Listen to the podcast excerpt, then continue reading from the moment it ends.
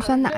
大家好，我是青春期的白马。大家好，我是想养小熊猫的未央。嗯，这是我们仙境之条的新一期节目。嗯，我们这一期节目就围绕着这个未央想养的小熊猫来的。嗯，最近迪士尼出了新的一个呃十分亚洲向的这么一个动画片，然后叫呃《青春变形记》。听着特别像哪个台的综艺节目？对，因为刚刚讲了嘛，其实是一个十分亚洲向的。我们的主人公其实是呃华裔的背景，嗯，然后所以又讲的其实是啊青春期长大和父母的关系的这样的一个故事，我们都还挺有感触的。嗯，今天也想和大家来分享一下。是这个作品出来之后，首先现在在呃一周豆瓣口碑电影榜上排第一，就是确实也有好多人跟我们安利，嗯，安利的都特别简单，就适合。你们快去看！啊，当时我们也挺开心的，因为讲电影准备的东西少一点，天天暴露我们的幕后。嗯，然后呢，这个呃作品它讲了华裔小女孩嘛，其实导演也是一位华裔的女导演。嗯，作品本身结合了非常多她自己的个人的生活的感受，也是啊，同时也是她的首部长篇电影作品，完成度非常高啊。这个女导演名字叫石之宇，嗯嗯，之前在网上有一部还算火过的一个动画小短片，叫《包宝宝》，嗯，宝宝宝，包包宝，嗯，但那个作品其实，我觉得从他之前那个短片儿。和这部电影结合看，能特别感受出来，就是亲子关系是他整个作品里面特别重要的一个母题。嗯啊，这个短片的内容稍后跟大家分享哈。咱先说一下看这个电影的时候大家有什么感觉吧？我觉得小熊猫还是可以画的再可爱一点的，还不够可爱呀？你觉得太大了吗？后来看着有点害怕呢。我是觉得后面有几幕的那个小熊猫有点像贾玲。哎，你别说网上啊，没有，我网上还网上还真的有小熊猫和贾玲的那个？对对对，是确实很像。我是看里面有一些情节跟自己的成长经历非常像啊，就是还是被触动了。但是呢，呃，确实，我个人没有像主人公一样，最后有一个比较合适的，在青春期那个阶段就进行了一个和解啊，所以这个可以跟后面再跟大家一块分享一下。嗯，我还挺遗憾的。嗯，我看豆瓣有一个短评，就是我觉得说的还挺挺到位的吧。他说这是一部只有东亚人才能看懂的电影，我觉得还挺反映我们在成长的过程当中，我们的这个和父母的关系的这样的一个呃镜像吧。我我可能是作为主播里面唯一一个 就是散养的，对散养的成长经历还是比较呃宽松和活泼的，所以嗯，看完这个电影。嗯，还觉得自己挺幸运的，嗯，但是呢，也同时确实是回想起来好多其他闺蜜和朋友给我讲的家里非常控制狂的一些情况，嗯啊，所以，嗯，也也也是稍后跟大家分享吧。但是我的另外一个感觉就是觉得这个作品特别可爱，就是不愧是皮克斯那种感觉，嗯，它有好多关于青春期的描写和刻画，让我觉得特别。是我，嗯，我觉得他其中跟朋友之间的一些互动互动啊，真的太可爱了，就真的简直就是初高中女生就人手必备 的那些动作，举手投足都是那种，哎呀，就是滋哇乱叫，对，同款滋哇乱叫，同款那个四个手指放在一起，哗啦啦啦啦啦。行，那咱讲一下这个故事啊。其实这个故事剧情特别简单，一句话就能概括清楚，就是有一个处于青春期的小姑娘，她突然发现自己一激动就会变成两三米高的小熊猫。嗯。这个设定我非常想拥有啊！真是两三米高啊！对，就是一个屋子站不下，顶天了。嗯，在这儿先科普一下，小熊猫呢，其实本人家也叫红熊猫，它是原产于中国的一种小动物，它不是指体型小一号的大熊猫啊，它跟大熊猫完全没有关系。对，就是咱们平时说的那个熊猫是那个不能拍彩色照片的那个 啊，这个是本身自己就是红棕色的，长得很可爱，小只一些。嗯。嗯，故事呢发生在两千年初的加拿大多伦多，女主角叫美美，嗯，是一个刚满十三岁的华裔小女生，她的成绩非常好，而且是那种文体双修型的好啊，外形也特别符合大家对于书书呆子的一个想象，就是她长了一张嗯肉嘟嘟的圆脸，很乖巧的妹妹头，然后头上别个小发卡，也是戴着圆圆的那种框的眼镜，而且红色毛衣外套就是永远扣子都别得严严实实的，里面白衬衣翻出领子，啊，牛仔裙配暗红色的秋裤，不知道是秋裤还是 legging 吧，反正就是你这 中西结合的 非常到位。你这样一下就让人对多伦多失去了想象。对，还有粉袜子加运动鞋，就是这一套吧，就是瞎穿，但是穿的反正挺暖和的感觉，嗯。但是他个性吧，特别不书呆子，属于是那种社牛里的牛中牛。嗯，在学校呢，他有点像那个《哈利波特》里边那个赫敏，就是非常非常上进，上进到有点招人烦那种感觉。每一个提问都要举手抢答，然后手要举成奥特曼那样。对对对。然后乐团排练会直接变成自己的专场的那种，嗯，而且也会甚至会当街练习自己刚学会的喜欢的男团的那种舞蹈啊，完全不觉得有任何问题，非常酷。对，而且他对自己的认知是一个，我是一个成熟、自信、酷爆了的成年人，就是这种感觉。就是很显然，这种个性嘛不太招人喜欢，所以学校里呢也确实有人觉得他是怪胎啊。但是作为社牛本牛，啊，他觉得这些都是你们平凡人给我的标签儿。嗯，同时呢，他自己也有几个特别好的小姐妹啊，小闺蜜。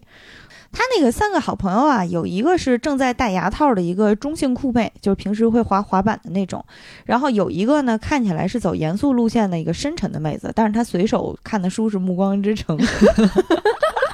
就也是特别没有对《暮光之城》有任何意见啊，但是大家可以体会一下，特别符合那个年龄段小女孩爱看的东西了。对，再深沉也是要看《暮光之城》的。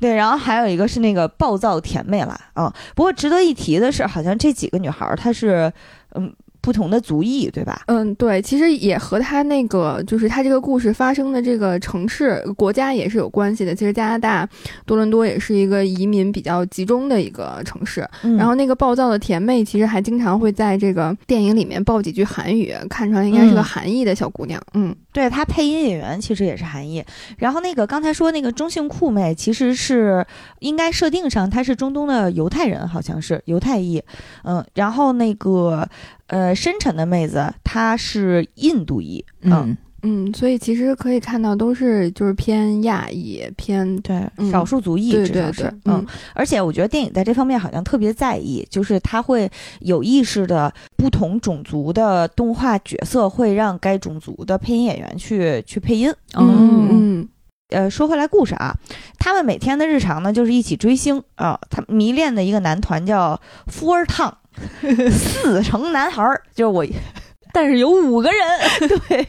呃，我严肃怀疑这个是导演玩的中文梗，因为那会儿特别火的男团叫西城男孩儿，看着跟四特别的像。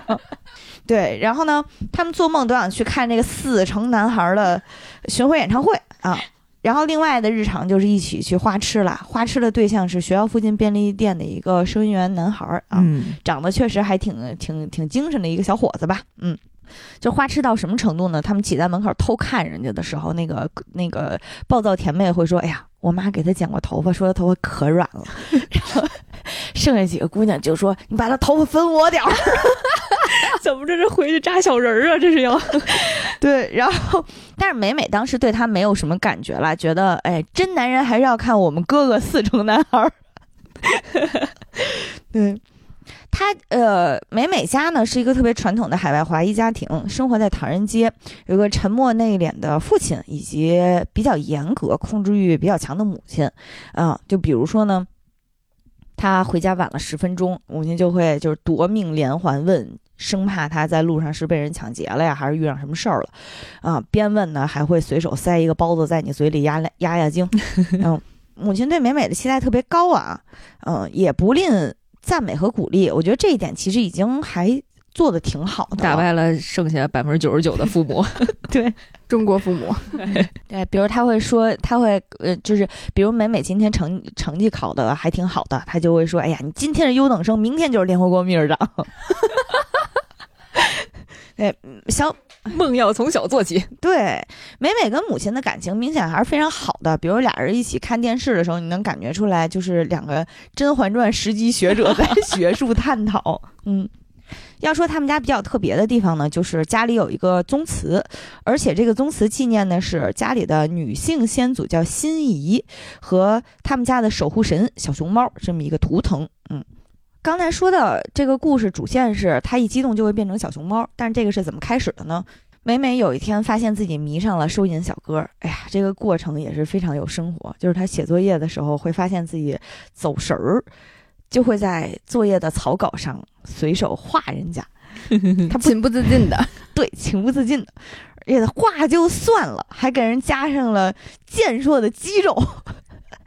八块腹肌，还随手给人画了人鱼的尾巴。还随手画了人家男人鱼搂着自己，他这是泥塑粉吧？对，啊，这个作品非常的羞耻啊，羞耻到当时每每都是爬到床底下去画的，但是藏的这么隐蔽，还是被母亲意外的发现了啊。这个母亲特别震怒，嗯，但是她呢，第一反应是说，我女儿才十三岁，她画这种东西，难道是这个人对她做了什么不法的勾当？嗯。所以他就很担心有没有什么危险的接触，直接带着女儿开车过去找人家对峙了。嗯，当时是一个大型的社死现场，他母亲不仅喊的整条街区都能听到，而且还把美美画的八块腹肌南美人鱼图当场 拍到了人家的面前。嗯，当事人说：“我当时吓坏了。”呃，就是美美也不敢跟母亲解释事情的真相啊。他也不敢跟母亲说自己内心的崩溃，所以只能回到家，就是对对着枕头哭嚎，然后对着镜子抽自己大嘴巴子。美美，你梅女士，你可以的，你能挺过去。但是他当天晚上就做噩梦了，他一会儿梦到的是嘲笑自己的那个同学，然后一会儿梦到男美人鱼被做成了寿司，然后又会梦到什么家里的祠堂阴风阵阵，就是压力很强的一个情况。嗯，结果第二天早上他一觉醒来。在卫生间洗漱的时候，突然发现自己变成了一只巨大的红彤彤的小熊猫，啊！当时美美特别崩溃，因为她就意识到自己，我为什么这么大只？就是我为什么这么多毛？我为什么这么胖？我为什么还这么臭？啊！她就把自己给锁了起来。嗯，当时母亲听到了这个美美的惊声尖叫，她掐指一算，这一定是来月经了。必须说这个推测也是合情合理啊，十三岁差不多了啊。嗯，家里准备的东西还是挺全的。他立马就超出了家里的什么止痛药啊、维生素 B 啊、热水袋呀、卫生巾啊。卫生巾还包括普通的夜用的、带护翼的、超薄的、有香味的、没香型的啊，全都有。美美当时没有跟母亲多做解释，也没有面对面沟通，让她把卫生巾放下就走了。嗯，当时这位成熟、冷静、优雅的美美呢，发现只要强迫自己保持冷静，哦，她就能从小熊猫变成人，所以她又怀揣着这个秘密，就又去了学校。嗯。在学校里呢，心烦意乱的事情本来已经很多了，比如他对家的那个男孩儿，一直在到处张贴他的画作，就是他妈甩在便利店里的那些啊。但是更可怕的事情呢，是在上课的时候发生的。老师正在讲课，窗外突然传来了骚动，原来是美美他妈担心她没有带卫生巾，而特意潜伏进了学校。但是被保安以为是不法分子，在窗外扭打了起来。这一刻，全校都能听见他妈在窗外大喊：“美美，你没带卫生巾，太惨了！”所以美美就崩溃了，她直接变成了小熊猫，原地暴走，从学校一路上演小熊猫版的生死时速，跑回了家。那真是一趟跑酷啊，有点像小熊猫版的蜘蛛侠的感觉 啊。终于追回家的父母呢，就对他和盘托出了。原来这是他们家的一个秘密的家族传承，就是心仪呢，就是他们家的那个纪念的女性先祖，她是一个明代女性。嗯，当时正在战争期间，辛夷为了保护家庭、保护村庄，对着红色的月亮祈祷小熊猫之神赐予他力量啊。于是呢，这个神灵给他的力量叫驾驭你的情绪，嗯，就让他可以在自己需要的时候。暴走，变身成小熊猫，而且是哥斯拉等高版，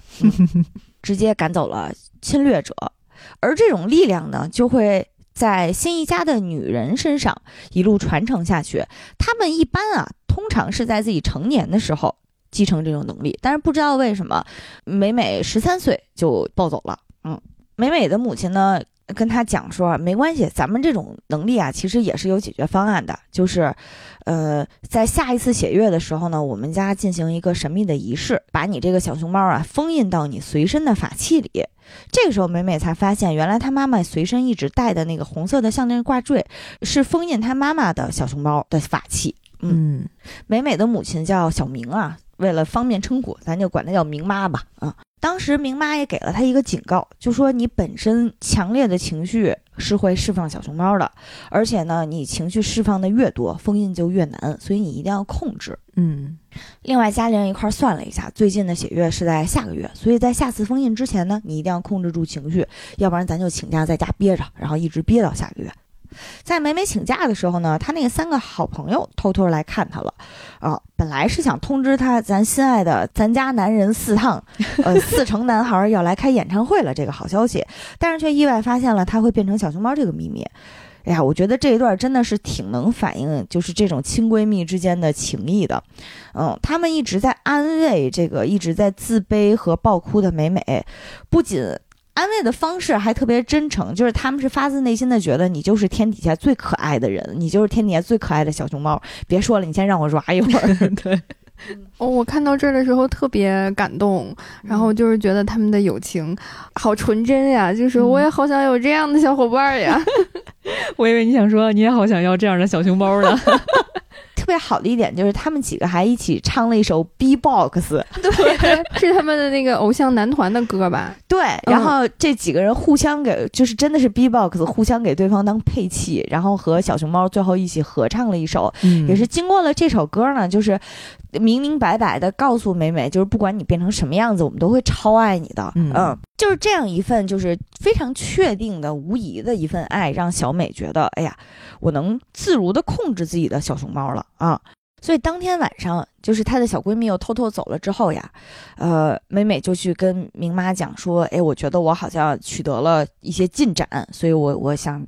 看着情况上学校了，啊，当时明妈就特别惊喜，你这怎么做到的？美美还说，哎呀，因为我会，我只要想起我我最爱的人，我就可以镇定下来。明妈当时特别感动呀，美美也不好意思跟她说，我说的不是你呀，所以只能硬着头皮说，对，就是我的家里人，嗯。美美这么努力的控制情绪呢，本来是想去看演唱会的啊，但是明妈毫不留情拒绝了她，就说你想都别想。不过也不只是明妈啦，她的小闺蜜们家里没有一个父母是同意他们去看演唱会的啊，嗯所以他们就只能另辟蹊径，想办法自己去赚这个票钱。四个人一共八百刀，嗯还挺贵的，那可是二零零二年啊。嗯，当时他们的财富密码就是变成小熊猫，嗯，直接让美美从一个普通的校园小姑娘变成了全校网红啊，而且是真的非常红，呃，收费可以和她拍合照。而且后来又陆续出了自己的周边产品，比如说小小熊猫手印的 T 恤、小熊猫耳朵的发箍，然后以及各种什么小熊猫的什么胸牌啊之类的啊，所有产品他们都出。不愧是追星的，看看人家这商业变现能力，嗯看看人家这思维。嗯，所以追星还是对于同学们是有好处的啊，适当的。嗯，不过他们最大的一笔订单来自于自己学校里的那个对尖儿男同学，那个男生就说我要过生日了，我要办一个非常大厉害的生日 party 啊，我要请个嘉宾就是你啊，只要你来，给你两百刀。嗯，在金钱面前呢。闺蜜团和这个男对尖儿就短暂的达成了一致，同意去参加他的生日 party。但其实男同学邀请的是小熊猫，对，男同学邀请的是小熊猫啊，是完完全全作为一个演出嘉宾来的。嗯，哎呀，看到这儿的时候，觉得男同学也没什么朋友，因为他其实是想靠小熊猫来到他的生日 party，其他的同学才能来，啊，你这么说真是，嗯还是挺，都挺惨的。刚说挺活该的，谁让你那么欠的？但是生日 party 那天呀，发生了一个意外。嗯，这个意外是美美的姥姥以及全家四个姨。嗯，他们在电视上啊看到了小熊猫暴走的新闻，就知道，哎呀，美美和明妈这边一定是出事儿了，所以全家的这个女将就一起过来了。嗯，势必要一起封印掉美美的小熊猫。嗯，我特别喜欢他们家这些人的亮相。嗯，先亮相的呢是他四个大姨，这四个大姨就是广场舞里的 Beyonce，丝巾大妈中的 Diva，亮相都是有台步的啊、非常酷到爆炸。但是最酷的还是他姥姥，是一个穿着那种超大垫肩西服，特别有威严感的一个中老年女性啊，威严硬朗。体面严肃，而且精致到一丝不苟。就是他们家每个女性基本上都是画着细眼线和眉毛、红嘴唇来的。嗯，好不好看另说啊，但是人家打扮了。而且姥姥眼睛上啊有一条深深的疤痕。嗯，姥姥是能靠自己一句话震慑住剩下那些 Beyonce 的人。嗯，但是有一点不知道为什么，就是看起来呀，明妈对姥姥虽然很服从，但是关系非常不亲近。嗯，感觉也挺害怕的。嗯要知道姥姥来的时候，那叫个紧张啊。对，不过最紧张的还是美美，因为就是接待姥姥、接待四个大姨的同时，其实她的那个 party 已经迟到了，她可嗯收了人家实打实的钱呀要。而且姥姥也是一个洞察力很强的女人，她在家里发现了一撮美美的小熊猫的那个毛嗯啊、就猜到估计，呃，在家可能也多次暴走过，嗯，所以最后又下了一个通牒吧，就说，呃，你真的不能再暴走了，你的小熊猫力量会越来越强，你中你再这样下去，你有可能就真的封印不住。嗯，他的那个仪式就会失败。嗯，话虽然这么说，但是两两百刀呢。所以在应付完家里人之后呢，美美还是潜伏离开了家，啊、偷偷去参加了这个 party，并且也确实是，哎呀，我必须说赚两百刀真是太不容易了。他在现场不仅拉着所有人整各种花活儿，整各种花活儿，就是跳舞跳男团舞，然后带所有人跳舞就算了，他还变成了一个坐骑，就是大家都可以真的是，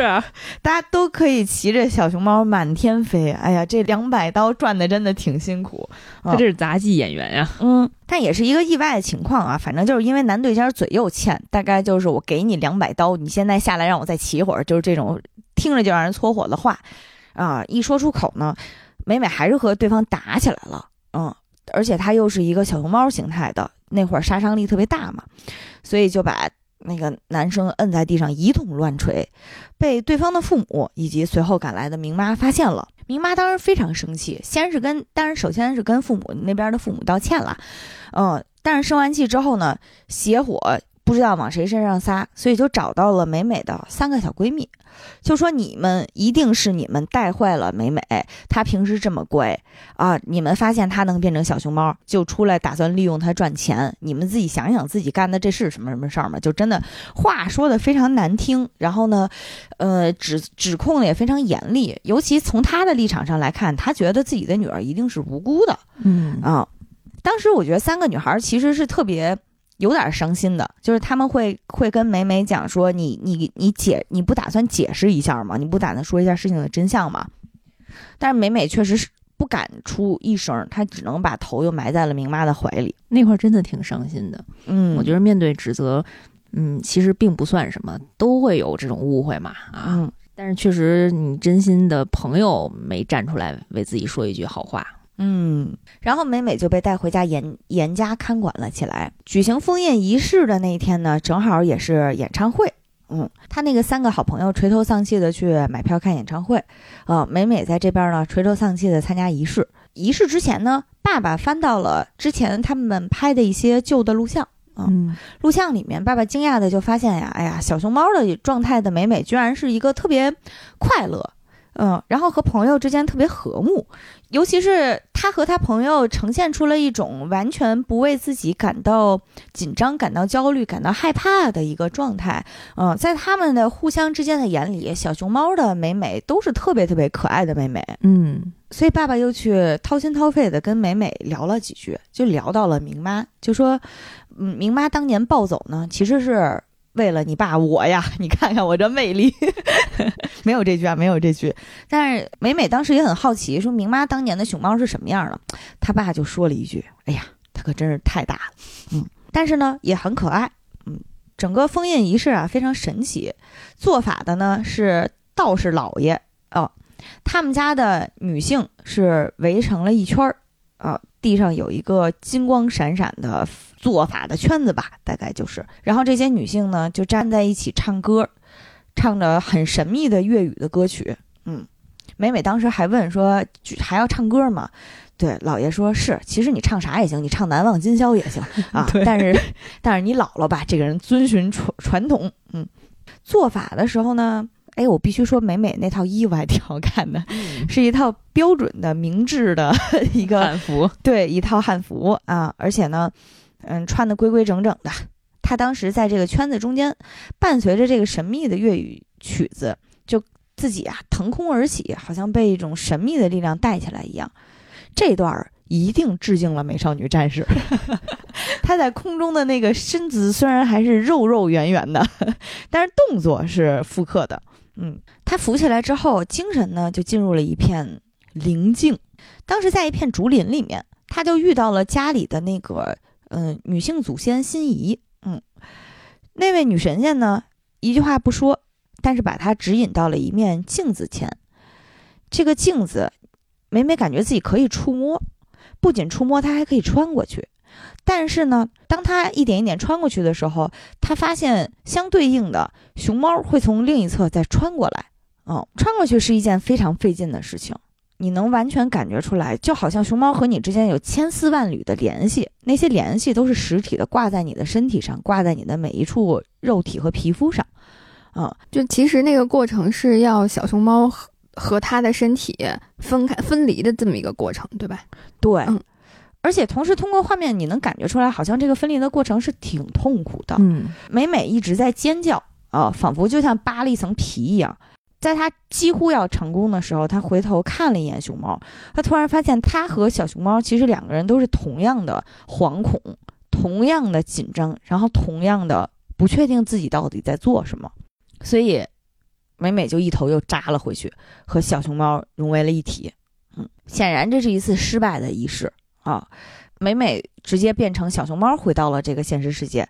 而且她特别开心。她发现自己还是小熊猫的时候，激动地抱住了自己的大尾巴呀，狠狠地抓了一顿。父母一直在安慰她说：“没事没事，咱再来一次，咱一定再来一次。”但是美美非常坚决地拒绝了，全家都在阻拦她，不能理解她为什么要做出这样的选择。嗯，但是美美是一种，呃，不仅坚决，并且甚至有些不耐烦。嗯，和抗拒的态度决定，我绝对不要再做一次仪式了。我要留着我的小熊猫，而且我现在要去看演唱会了。嗯，在他离开家的这个过程呢，明妈一直在阻拦他。嗯，但是暴走状态的小熊猫和他起了冲突，直接把他撞翻了。嗯，明妈摔倒在地的时候，他的法器直接摔裂了，封印他的那个小熊猫的法器破碎了，是吧？他的那个小熊猫之魂又回来了。嗯。当时要我说，要我我也暴走，因为当时美美的爸爸其实是在安慰明妈的，一直在说没关系，没关系。但是姥姥在他耳边一直说：“你怎么能让这种事情发生呢？”导火索呀，真的一句话导火索。然后明妈眼睛就变红了，直接进入了小熊猫的变身状态。嗯，美美离开家之后呢，就一路喜悦的飞奔，她不断切换着自己的人形啊，或者是小熊猫形啊，她真的就好像是在城市的夜空当中飞翔一样，而且一边飞一边会洒落自己特别开心、特别快乐的眼泪。而且当她不纠结之后，她终于能够随心所欲的去拥抱自由，拥抱自各种各样的一个自己。嗯。那段看的感觉，他已经完全成熟的进化成一个小熊猫侠了 熊猫侠，他变成了一个超级英雄。嗯，当他到达姐妹们身边的时候呀，演唱会刚要开始啊，小姐妹必须说一开始是嘴硬的，就是你当时那么伤害我，友情是你 想买想买就能买吗？啊，但是终于也和解了，而且和解的过程特别可爱啊。当时呢，那个中性酷妹身上传来了。美美身上一直在养的那个电子宠物的声音，原来是他们分开之后一直在替他照顾自己的那个电子宠物小鸡，所以那个过程我觉得真的还挺让人感觉，哎呀，女孩子之间的那种可爱的友情非常亲切。我小时候也养过电子宠物，哎呀妈呀，看见那个蛋的时候，整个人就仿佛被拉回了十岁的时候。嗯，另外他们在演唱会现场还惊讶的遇到了自己的那个男对尖儿啊，当场就变成了。同坑亲友，没想到啊，你这浓眉大眼的 也是来克克 四成男孩的。粉圈大团结，嗯，喜提了一个男闺蜜啊，嗯。演唱会在类似于鸟巢那样的露天体育馆啊，男神呢也确实是业务专精，现场气氛非常非常燃啊，所有的这个同坑亲友们一起又哭又笑又尖叫啊，但是和现场燃点一起到达呢是明妈，而且是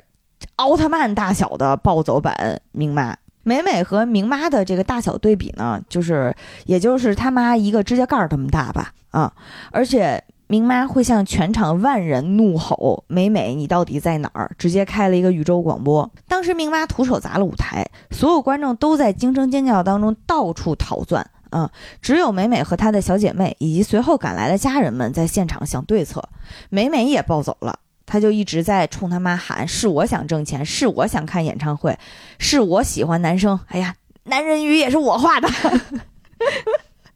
哎呀，我是我喜欢扭来扭去蹦蹦跳跳，今天爱咋咋地，咱俩今天就把这事儿掰扯明白。现场就给他妈表演了一段黑怕了，对。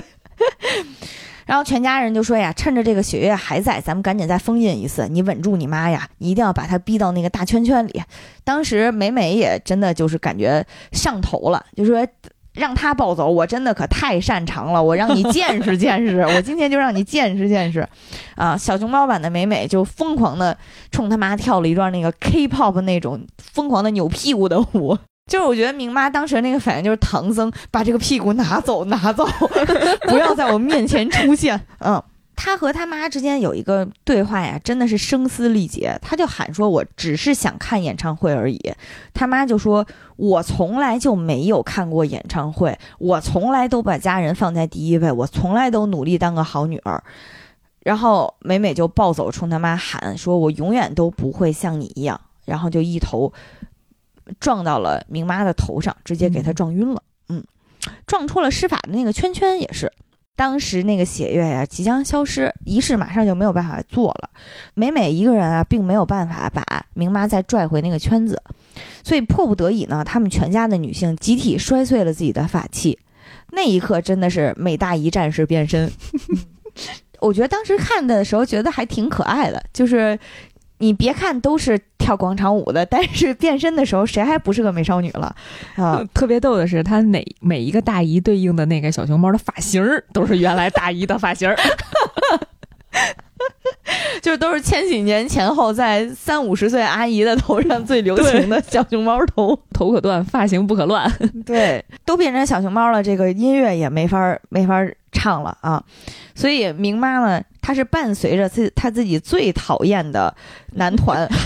和他最讨厌的美美的闺蜜们一起唱的那个招牌的流行金曲进行的施法，嗯，就伴随着这个神秘的东方术法和西方流行乐啊，结界再一次打开，嗯，美美在秘境里面到处找，终于在角落里找到了明妈，但是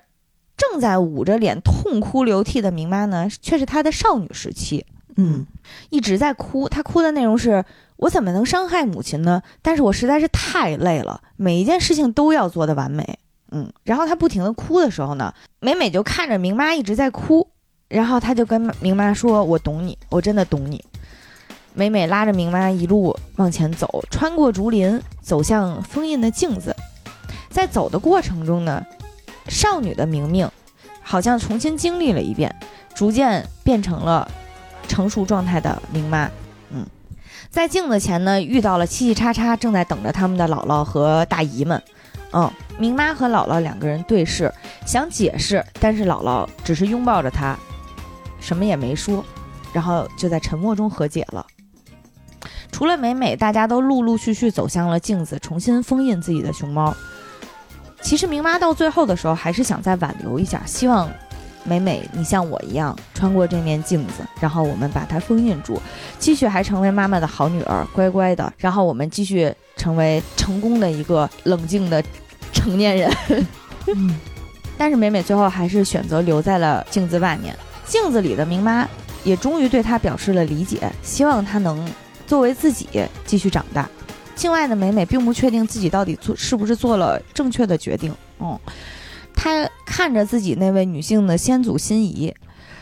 发出了疑问，但是心仪直接变成了和贾玲百分百神似的女神版小熊猫，然后拉着美美直接飞向了天空。嗯嗯，给了她一个非常确信的拥抱。回到现实的美美呢，嗯，依旧保留了他自己的小熊猫形态，然后并且能非常自如的去控制这种力量，甚至还把它发扬光大，然后作为了自己家里这个祠堂的一个揽客利器啊。从此他们家这个祠堂啊，就变成了多伦多的网红打卡地啊，必须要来的那种。然后当然也是。收了很多的香火钱，作为明妈把体育场砸了的一个补偿。嗯，最后呢，应该还是一个非常大团圆式的结局，就她的那些好姐妹也来到祠堂来找她，明妈呢也跟小姐妹们和解了，邀请她们一起来家里吃晚饭啊，一一派和睦融融。故事虽然特别简单啊，但是推荐大家还是去看看，因为我们简略了好多里面特别活泼呀、特别欢脱的一些呃片段，是一个特，其实这是一个特别特别轻松还爆笑的一个作品啊，嗯，但是从后面起，其实我我看的时候是一边边笑边哭的，就本虽然说我泪点本来就低啊，对，但是呃有一幕印象真的很深，就是他在穿过镜子的时候，就是我觉得这个是。电影可能在刻意追求的效果，就是你真的能看到，像扒皮一样的视觉效果，是小熊猫和它之间的那种紧密的连接，以及为了斩断这种紧密的连接，它要付出多么艰艰难、多么痛苦的一个心路历程。我觉得那一种感受是能通过镜子那一幕让大家感觉到的啊，因为我后面哭的点呢，就是。嗯，你想象一下，就是如果明妈她年轻的时候，她的熊猫那么大，那她封印的时候经历的是一个什么样的痛苦啊？这个我觉得还是挺想想让人觉得还挺难受的啊。嗯，我觉得美美之所以跟那个小熊猫剥离的时候特别痛苦，我觉得是因为前期小熊猫。带给她的不只是这种恐惧，而是他从小熊猫的身上已经带来了非常多的快乐了。嗯啊，这个快乐包括他跟他好朋友一起相处，然后通过小熊猫变成了一个校园非常可爱的小网红啊，他已经能接纳小熊猫带给他的这份快乐。所以，当小熊猫已经跟他成为一种某种形式上的一种朋友的时候，他要把它舍弃掉，相当于把它变相的杀死。我觉得在那一个感觉当中，是让他在剥离的过程非常痛苦的一个环节，所以我就想到了，呃，他妈和他姥姥一直都跟他讲的，就是你你不能老把它释放出来，你越释放就越难控制，啊，但是其实这句话，如果你换一个角度理解的话，是你你越多的释放自己，你就越来越会知道自己究竟在放弃的是什么，嗯。我觉得小熊猫代表的其实就是你在成长过程当中逐渐发展出来的自我意识。嗯嗯，这个自我意识你要放弃的话，你有可能就是放弃了快乐，放弃了自我表达，然后甚至像美美一样，你最后会放弃友谊。嗯，所以真相其实不是越来越难控制，而是越来越会不舍得放弃这一切。嗯嗯，我的感觉就是做自己一时爽，一直做一直爽。嗯，我其实，在看的时候也也有一种就是。就是会感觉小熊猫其实，嗯，它可能还代表着一种，就是这种负面的这种可能会带来损伤的、损害的这样的一个象征的意义。然后我就想到，呃，其实为什么美美可以去驾驭这个小熊猫，而它的。姥姥和他的妈妈，他们都驾驭不了，他们可能都恐惧这个。我觉得可能更多的就是你在面对这个所谓的这样的一个可能是负面的或者能造成损害的这样的情绪的时候，或者是愤怒的时候，你能够去正视它和和它共处，而不是去压抑这份感情的时候，你可能会给自己带来的这个结果就会不一样。对，我觉得就好像是人并不能永远都了解自己，永远都控制自己的行为，嗯，但是这份了解和控制其实是在不断的练习当中逐渐成熟的一种技能。嗯，就是，嗯，所谓的那些暴走啊，那些愤怒啊，就是情绪这个东西，它是没有好坏的。对，嗯，就是它是都是有理由，呃，合理的存在的。我们只要去正视它的存在，然后知道识别出来自己目前是怎么样的一个状态，其实你可能就会去知道怎么处理它。嗯。而且我觉得在释放过程当中，广义上说啊，就无论是释放情绪，还是真实的去表达自己，然后甚至是真实的去表达自己那些有攻击性，然后有一些负面的倾向的内容的时候，这个过程当中一定会犯错。我觉得任何人面对任何情况，其实都是这样的啊。但是要在这个过程当中去，呃，不断的去。呃，犯错，然后从中学习经验，然后进一步去找到和自己的小熊猫的一个相处方式，这个过程是非常重要的。但是它的前提是你得先让它出来。嗯。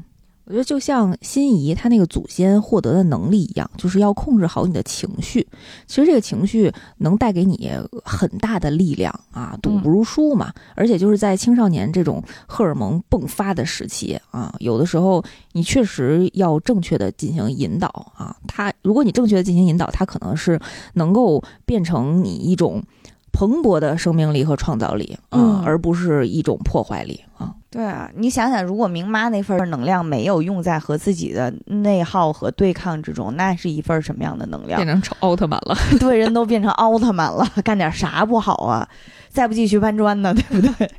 另外就是我特别喜欢这个片子里面对于青春期的一个描述，就是美美在面对小熊猫版本的自己的时候给出来的一些自己的不接纳，其实跟青春期里的时候好多状态是特别一致的。嗯，比如那会儿因为激素和发育的是呃原因，你会发现自己比如说，呃长个儿了，或者是变胖了，或者是长胸了。或者是大家都长胸了，为什么我没长胸？或者是呃起痘了，或者是我开始变得有体味儿了，或者是呃来月经了，然后或者是今天这个月来后半年都不来了，就是这种还能有这种情况。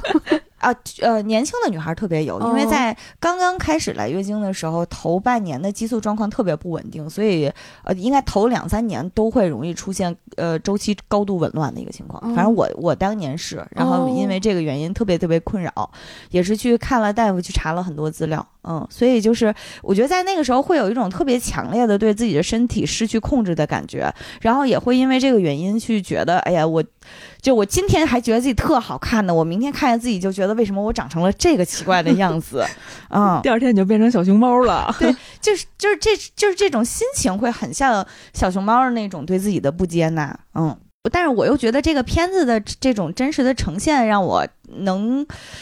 如果我在青春期的时候看到的话，可能会更加的。对自己的状况更加的 peace 一些，嗯啊，而且青春期其实对于女生来讲，还是一个挺会重新塑造自己、对自己认知的一个一个阶段，啊，因为你会觉得自己正在从一个小屁孩儿成长为一个啊成熟、冷静、高贵、优雅的女性，嗯，然后你会呃开始就是往一个方向去塑造自己，这个人有可能是。像林志玲那样的梦幻女性标准，当然也取决于当时看到的女性的偶像吧。啊，你会有意识的去发展自己和塑造自己，而且那会儿呢，也应该是一个其实就是外形焦虑还挺严重的一个岁数啊。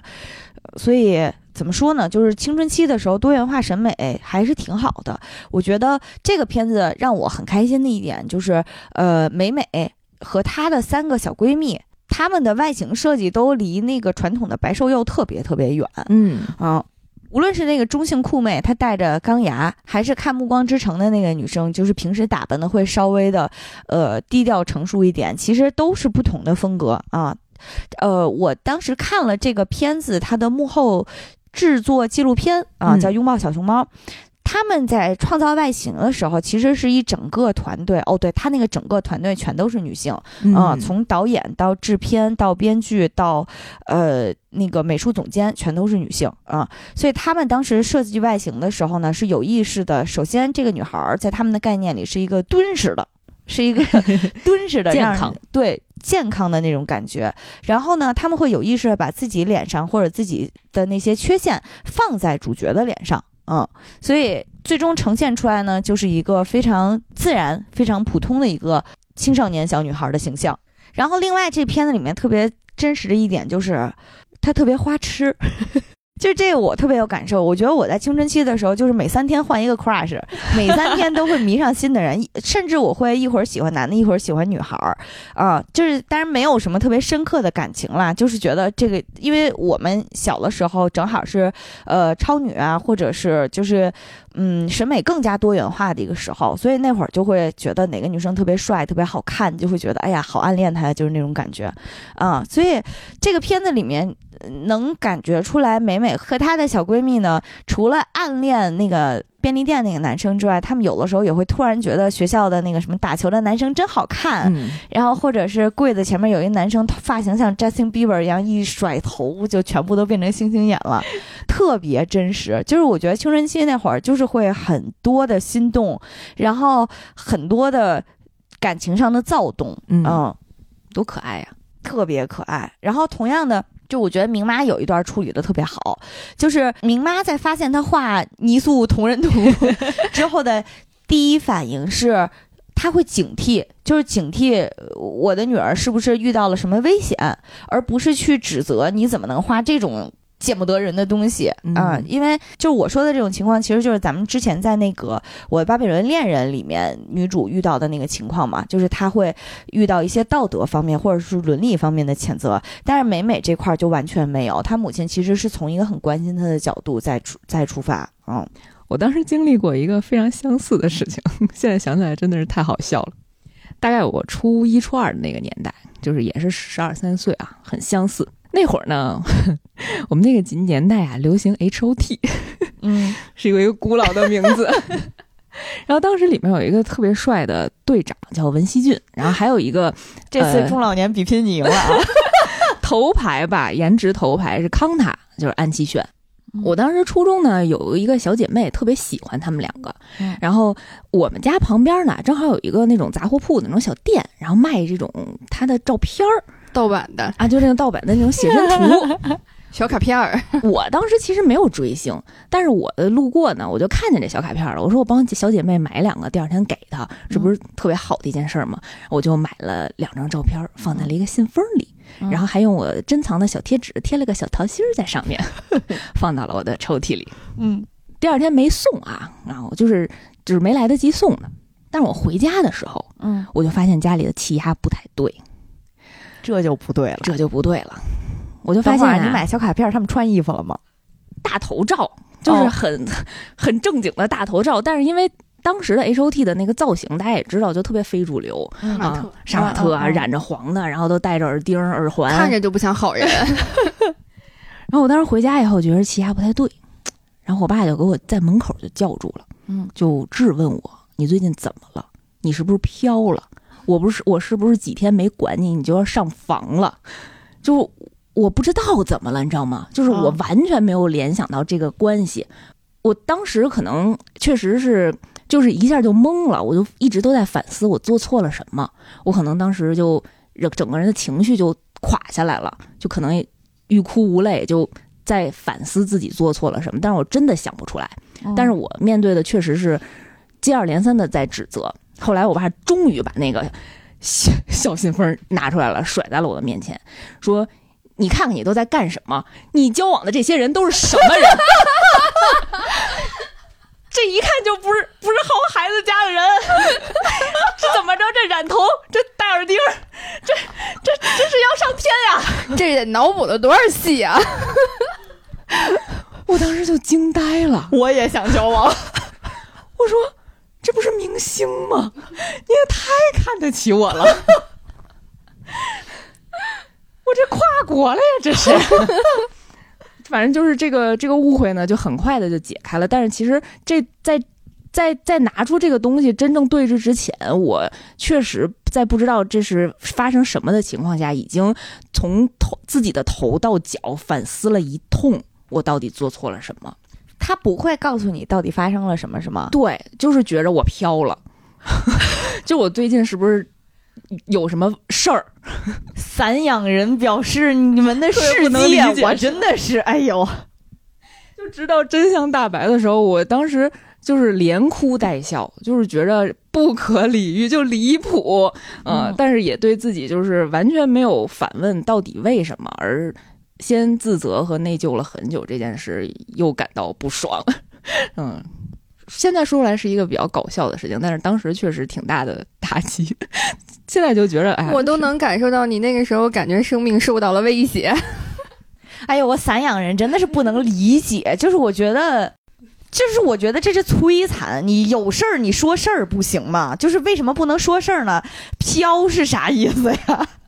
聊点高兴的，聊点高兴的，气死我了！太好笑了。其实这个这个片子的作者，呃，石之宇导演呢，他自己也是个同人创作的大手子。嗯啊，像他画自己的那个什么男人鱼，这都是取材自己真事儿。他那会儿喜欢画谁呢？他那会儿喜欢画马尔福。真的吗？对哎呦，少爷粉，对，少爷粉那个，因为制作特辑里面专门让导演和他爸妈连线，然后能感觉出来他他其实那一幕真的能体现出来他家对于他的那种说管教。有点高压，说羁绊有点温柔，就是怎么说呢？他们家有一面墙，是摆着他所有的呃从小到大的各种作品，什么写的字儿、画的画儿什么的，就跟供了个神位一样。但是导演自己在这边吐槽，就说就是每次看到那面墙，我都觉得我已经死了，我是被他们 音容满载的供在那儿啊。所以也是，然后他妈呢，就是真的会把他小的时候画的那些乱七八糟的什么马尔福同人图啊，都就是说拿就能拿出来给他看。哎，你看，这是你画的，就是这种啊然。后，但是我觉得他很幸运啊，确实是这些东西在他幼年的时候没有被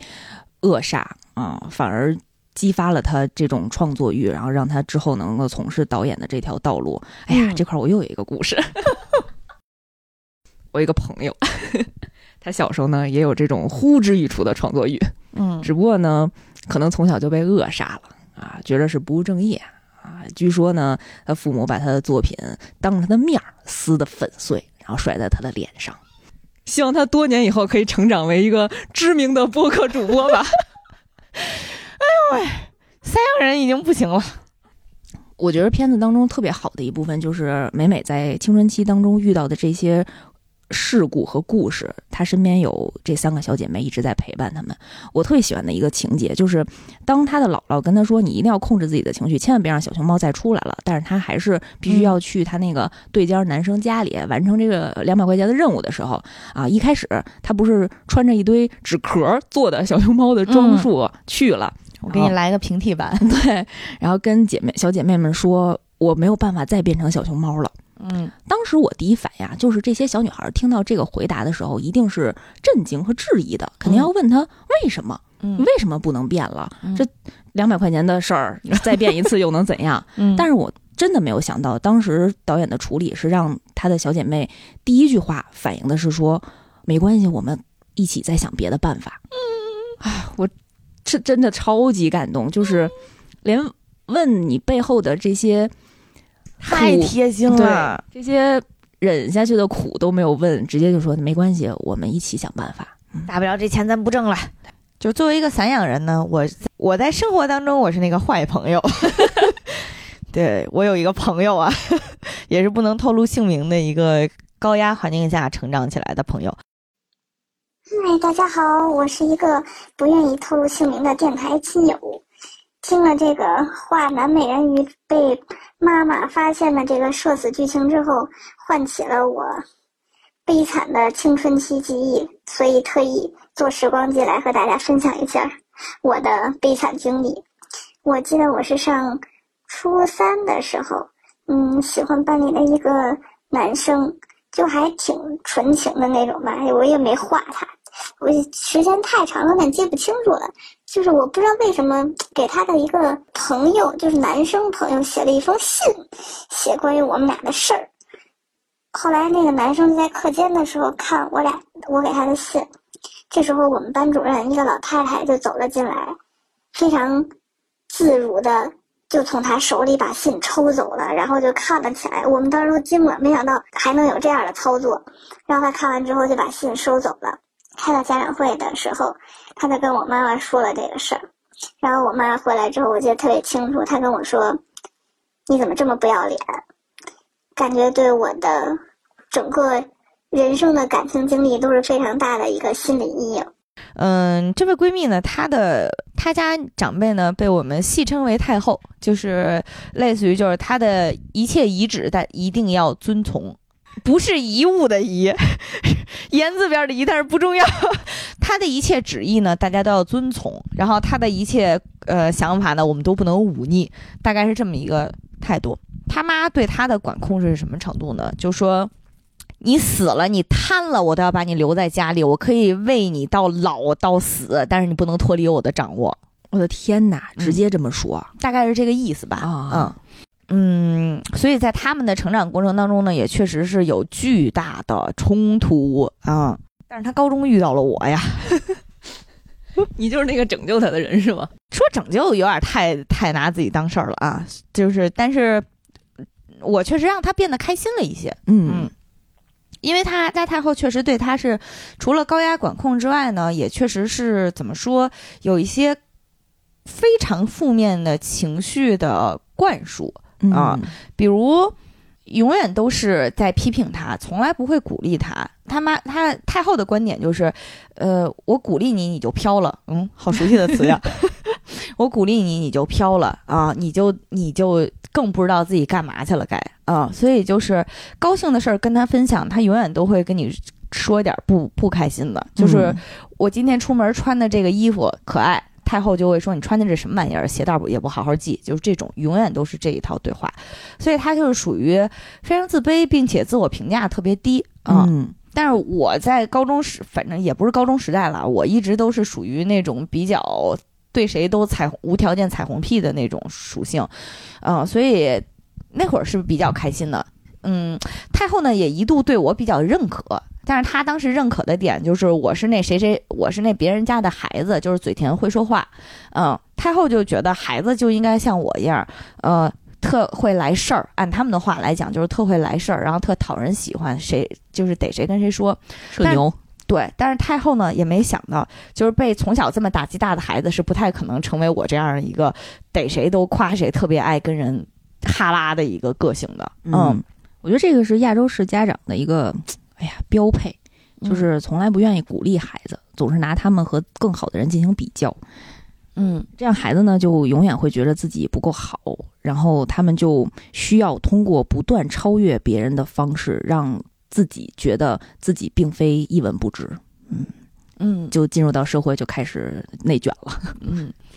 呃。他们家对他这种管制，其实是一直持续到他工作之后。这个太后的理想状况就是，在你嫁人之前归我管，在你嫁人之后呢，你就，归婆婆管，哎，也不是归婆婆管，就是俩人都得归他管。对，这个思路是对的。对，然后呢，就觉得反正你你嫁人之后呢，你自己有个家了，那还好说啊、嗯但是在这之前，你都归我管，嗯，所以工作之后其实是一个还挺对于我这朋友来讲更加痛苦，或者说更加感觉到自己受压制的一个。呃，一个阶段，因为也开始挣钱了，然后也希望能对自己的生活有更多的掌控了，嗯，比如自己选择能跟什么样的朋友在一起，能想几点回家啊、这种。但是太后呢就觉得，你这还不得翻了天呀？哦，然后就有一天我们一块在外面吃饭的时候，大概是十点多钟，嗯，大概是这么一个点儿吧，嗯。晚上十点多钟对，，晚上十点多钟啊、虽然可能对有些人来讲是有点晚了，但是毕竟考虑到我们作为成年人，而且已经工作了，有自己独立的收入的情况下，我觉得问题不算太大。然后呢，但是太后那天直接打车去了我们所在的餐厅，一定要把人带走妈呀，太社死的现场了。啊，真的是把人带走。然后我就我们就特别惊恐的目睹了母女在。路口的一个大型对峙，然后又是爆吵，吵到爆哭，最后还是人被领走了。但是太后那次呢，反正对我也是非常不友好。就是我上去打招呼的时候，太后直接说：“你不要叫我阿姨。天哪！我我觉得太后马上就说出来，我给你两百万，你离开我女儿。”我跟你讲，太后要是有这钱，她真能这样嗯。反正，嗯，后来也是在经过了比较艰难的准备，然后以及心理建设之后呢，嗯，我这个小姐妹她自己存钱，然后单独出来租房住了一段时间。其实住的时间也不长，半年。你想想，她赚的也不算特别多，呃，她搬到外面呢，就是确实住的会稍微辛苦一点。但是据她说啊，那是她最快乐的半年。那他后来搬回去之后，有就是这种关系上的缓解吗？或者是会有一点，嗯嗯，其实是会有一点的，因为首先经过这个尝试啊、你会知道其实跟家里去提出这种脱离的需求，也不会死。对，因为在此之前，我他在跟他妈提之前的头，我觉得头一个月人都是高度焦虑的，他完全不知道该怎么提，以什么策略提，以什么口吻提。我现在想想就觉得这个谈判的过程会非常艰难，就是他太后怎么能同意他单独出去自己住？对他当时谈之前真的是经常会跟我讲，你看我哪句话怎么说，然后我在什么情况下说，在外头还是在家里，是不是在外头他不会打我？不 亚于中美谈判了。对，真的是啊、嗯然后但是到最后，实际上的方式是，他先跟他爸谈了，啊，嗯。靠谱，迂回作战。对，呃，是他爸直接去跟太后谈了，嗯，所以就是最后并没有一个极其可怕、严峻的和他妈的直接的冲突，嗯，嗯，呃，也是出乎他意料的是，他爸制服了太后，嗯，然后呢，让他顺利的能搬出来住这么半年，嗯，那搬回去之后，就是太后对他的这种管制有有下降吗？嗯，有有下嗯。降，但是呢，我觉得可，我觉得确实是经过这一役之后，可能双方都更加明确了对方的底线和对方能能做出什么事儿来这种，嗯嗯，我自己有一个就是亲身的经历，因为我也是从小就长在父母身边，大学在北京念的，家也在北京。然后，但我有一段时间是出国上学，念了一年书。嗯我在我出国上学之前，呃，就是家里对我管的，我不能说特别严，因为我没有受到就像刚刚这个 H O T，然后还有 还有这个太后的这样的这么这么严厉，但是还是能感受到一点点的这种窒息感的，因为家就是父母还是很担心你的，然后父母把所有的精力都放在你一个人身上，嗯，然后。呃，我后来去出国念书的那一年，呃，就是在回来之后，发现我跟父母的关系就是进入到了一个大家比较平等和对等的这样的一个状态里面来，是因为在我不在的那一年的时候，我觉得是我我的父母他们可能发现了他们自己生活里的，呃，就是他可以有其他的选择，嗯，就是相当于我把我自己从这个空间、从这个环境里面抽出去之后，他们终于看到了他们自己的生活。嗯嗯，那个对我的就是感受还挺强的，就是呃，我我在出国之前跟他们讲说，你们要有自己的生活，你们要有自己的这个朋友圈，然后你们该去出去旅游就去旅游，就是但没有，就是他们不会听的，嗯他们不会放心走的。然后，但是等到我这个人真的就物理的 物理的离开了这个这个家里之后，就是他们有这种空余的时间出来了之后，那一年我爸妈就是就各地去玩儿，然后我我妈妈还找到了可能以前的这个呃在北京一起上学的同学，每每周都会出去聚会，这样，就是我会觉得呃。这种物理上的隔离和这个不仅仅是说，呃，孩子他逃脱了这个管制下的这个压力，同时也能够让父母去看到他们自己也有机会有别样的生活。我觉得这个其实有的时候物理上的隔离，嗯，可能比你在这个精神上或者是这个就是每天面对面的这样的这种抗争上，可能会更有更有效果，嗯那个会更明显。嗯嗯我觉得他们可能也变相也知道，就是你自己一个人也可以把自己照顾得很好，嗯啊也是变相的一种放心吧。嗯嗯哎呀，但是我们怎么说呢？我这个小姐妹吧，她和她她家太后的这个关系，让我能让我看到了人和人之间，就是尤其是在亲密关系里面非常奇怪的一面。我只能用非常奇怪的这个词了，超出我的生活经验范围了，已经。嗯、就是比如说，嗯，他他们的关系真的是一度恶劣到。也不能说一度啦，就是其实现在也会是一个经常会，呃，我我我姐妹会会觉得这个这个太后把她逼得想死的情况，就是这种感觉，啊、就其实也不是什么大事儿，都是特别特别小的事儿啊。这个我我其实从我的角度啊，我必须讲，我觉得上一代很多人是有心理问题的。啊、这个不是指不是任何有道德道德上或者是有什么那个什么上的，我我只是客观说，我觉得很多人心理的健康状况并没有咱们想的那么好，呃，然后他，你觉得他在伤害你，但是他何尝不是在伤害他自己？呃，他永远都会觉得我为你付出了这么多，我是世界上最劳苦功高的人，所以你，所以所有人都欠我的，包括你。啊、你们，然后包括他觉得自己很辛苦，他也会把这份辛苦同步的传导给你，告诉你，呃。我我如果有一天死了，就是你逼的，就是这种话，会啊大概是类似这样的逻辑啊。嗯嗯，然后呢，他自己就是这么想的，然后他也会把这种沉重的压力传导给你，啊、在这个过程当中，你没有办法用单纯的对错去评价，我只能说这个不是一种非常健康的心态，啊、但是呢，这个也不是说能怎样很好的去解决啊、但是我觉得大家可以以一个更加抽离出来的。试着，或者说试着更加抽离出来的角度去理解这件事情，嗯，因为有的时候我发现我这个姐妹她会被太后的逻辑带进去，她就是当太后这么跟她说话的时候，她会跟太后拉直接拉到同一个火力水平，就会讲那现在是不是我死了你就开心了，就是这种，哦天哪，啊、就是所以我会觉得你不能站在一个漩涡的中心去跟漩涡对话，你一定要想办法把自己从那个情绪和那个状态当中剥离出来，看一下是不是 OK。现在他是正常的心理状况吗？我是正常的心理状况吗？我要和他站在同一个心理状况里面去对话吗？这样对我是健康的吗？就是会可能会要尽量去试一下。当然，毕竟我是个散养人，我这些全部都是纸上谈兵，我不知道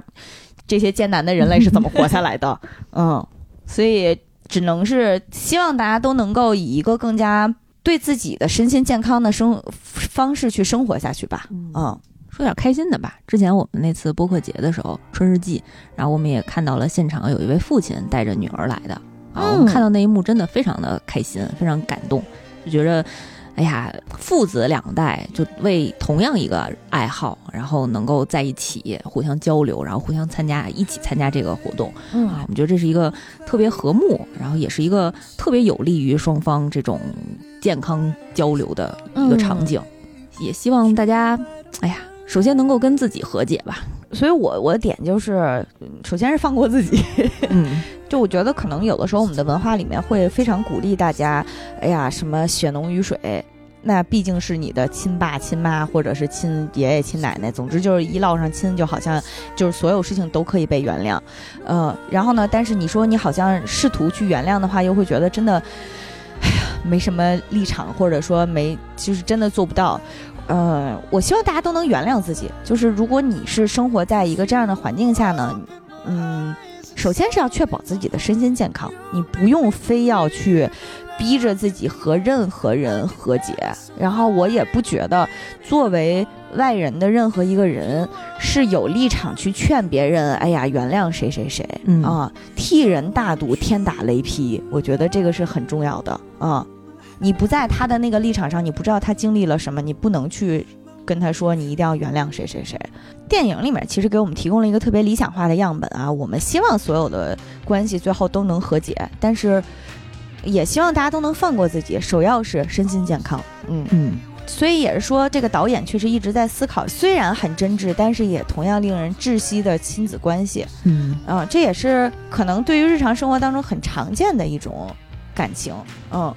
也是希望大家能够多做思考吧，而不是特别简单的用一句话去概括什么所谓的血浓于水，所谓的那个还是要孝顺父母，就是要做深入的讨论和深入的去分析，嗯。啊，最后这个电影有一句来自导演的话，是写在那个演职员表上面的。他说：“这部电影呢，献给我们的女儿、我们的母亲、我们的姥姥、我们的姨妈啊，这是一个给女性家族的一个赞歌吧。嗯。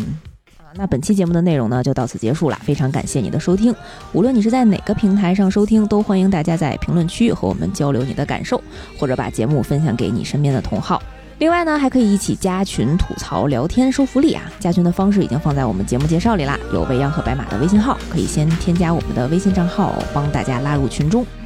另外，喜马拉雅和苹果播客支持专辑评价，如果喜欢的话，记得给个满星好评。那我们下期再见。